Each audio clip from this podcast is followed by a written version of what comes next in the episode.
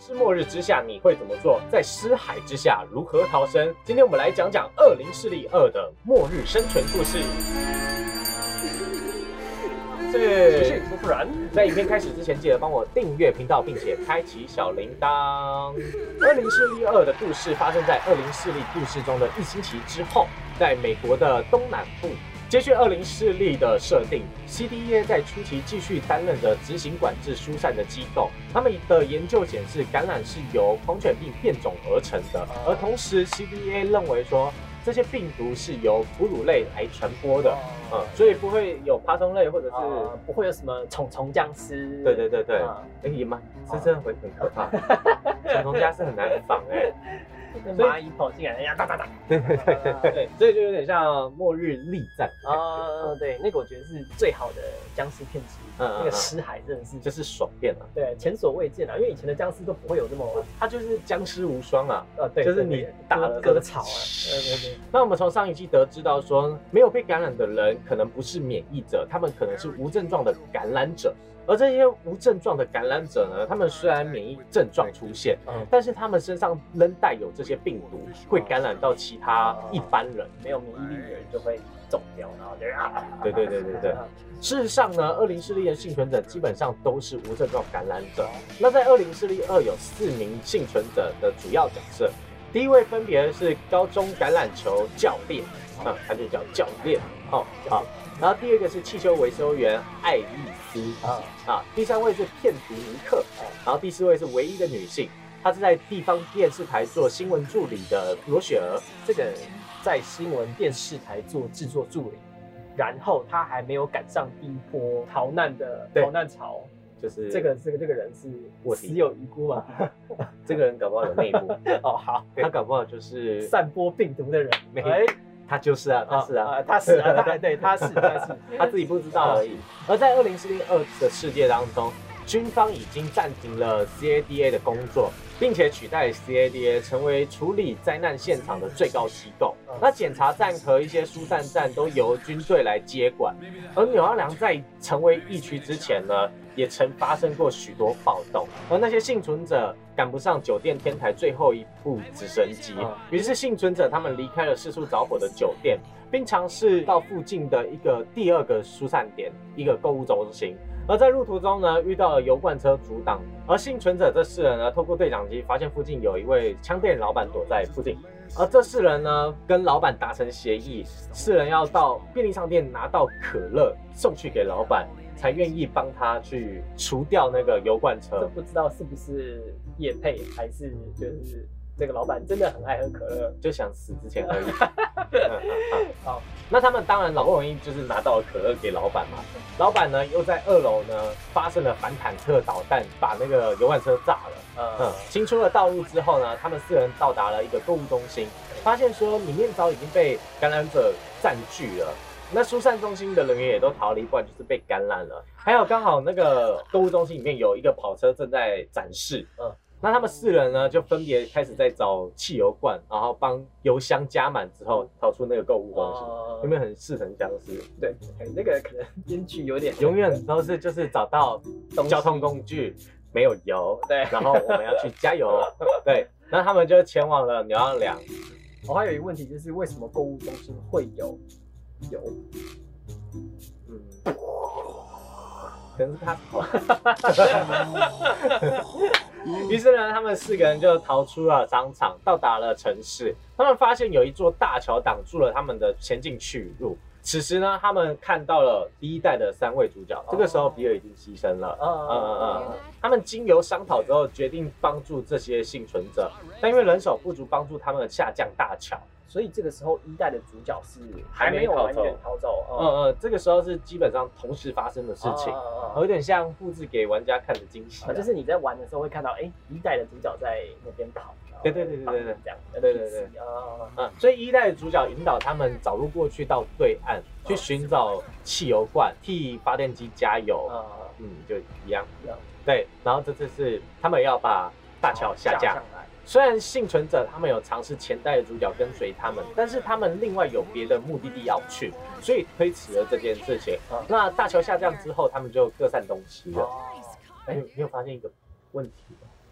他们的目的地是哪里？是那个军营吗？他们目的地不是要去隐居吗？啊，对啊，不是佛罗里达。然后他们不带二代的主角去，好过分哦！都最后一站了，对他们其实可以直接去，哎，哎，没错。好，那经过桥之后呢，幸存者开着跑车到了高速公路，但幸存者发现说前面的道路又被汽车的残骸堵住，嗯，跑车也没有油了，他们只好到不远处的游乐园。第一代走过来，他们走回去，嗯嗯嗯，的感觉，然后决定说要去游乐园这件事情，蛮令人纳闷。他们刚好是看到不远处有一个游乐园，那那个游乐园呢，里面刚好有疏散中心的探照灯照出来，所以他们才决定过去。那他们中间呢，经过一个汽车旅馆，然后才进入游乐园游乐园的疏散中心。那穿过游乐园之后，看到很多设施，幸存者发现说，有一台救援的直升机在附近徘徊。为了引起这个救难直升机的注意，幸存者决定利用游乐园的大型演唱会的舞台，利用烟火、音乐、灯光去吸引这个直升机驾驶员，同时也是一个恶战啊，就是他又制造了噪音，所以又一群僵尸尸海会对对对会跑过来。最终，他们好不容易吸引到直升机驾驶员的注意，直升机来载走这些幸存者。嗯，那就在这个时候呢，幸存者登上了飞机之后，终于可以歇一会。他们发现说，哎，那个驾驶员好像被感染，又被感染。嗯，于是他们就射杀了驾驶员。然后他就跟前一代一样，他们就坠落了，他们掉到了一个海湾。呃，直升机好像。末日的时候没什么用了，一直在掉下去。那主要我们是因为我们有上帝视角啦，因为当时那个时候疫情发生没有多久，然后他们人根本不知道说有无症状感染者这个存在。那一代也是在军方或最后军方的科学家发现才发现有无症状感染者。嗯，可是，在那个时候通讯都已经断掉了，很多人都不知道最新资讯，有资讯落差。对对对。而接着幸存者他们穿过了沼泽，到来一个充满感染者的平民小镇。那最后他们跑到了一个。种植场地寻找救援。那在种植场里，幸存者他们利用了无线电联络上了一个渔船的船长。那这个渔船船长赶来救了他们，但由于燃料不足，船长就把幸存者载到了一个河边的小镇，要他们去寻找柴油，才可以继续前行就对了。但他们发现岸边的那个加油站已经没有任何柴油了。所以他们必须穿过小镇，到达一个就是僵尸的糖厂，才能找到最近的那间加油站。所以他如果这些加油站就没有油，他就要再继续到下一个小镇，然后再继续到一个满布僵尸的地方。好不容易找到柴油之后，发现天候变得非常恶劣，幸存者必须在暴风雨之后穿过糖厂，又穿过了小镇，到达码头，利用汉堡坦克的招牌灯光。向船长打信号，嗯，船长在这个时候看到信号，就到了岸边接走了幸存者。为什么就不乖乖待在船上，或者是说待在湖中，然后就待在那边？因为那边就不会有僵尸嘛。就僵尸不会游泳意思。对对对对对。那迟早那些物资会吃完啊。对啊，对迟早迟早是还是得走。而渔船到了纽奥良之后，船长为了寻找其他幸存者，所以将这些幸存者放到一个港口。表面上来看，军方仍然还在疏散幸存者，但当四人抵达疏散点之后，发现说军方为了清除疫区的感染者，已经准备进行大规模的轰炸。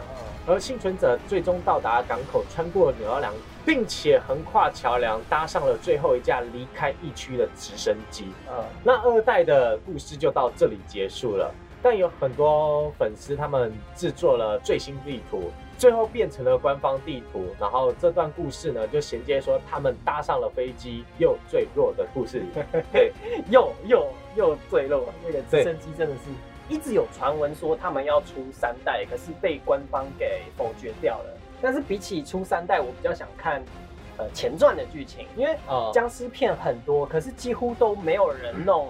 第一波爆发的过程，嗯，对我觉得僵尸片最精彩的地方是在这个这个疫情是怎么？对对对，零号病人到第一波疫情爆炸的时候，这个波峰是发生了什么事情？然后大家逃难逃难潮，如果你是被困在这当下的人，你该怎么办？我觉得这个才是精髓的地方。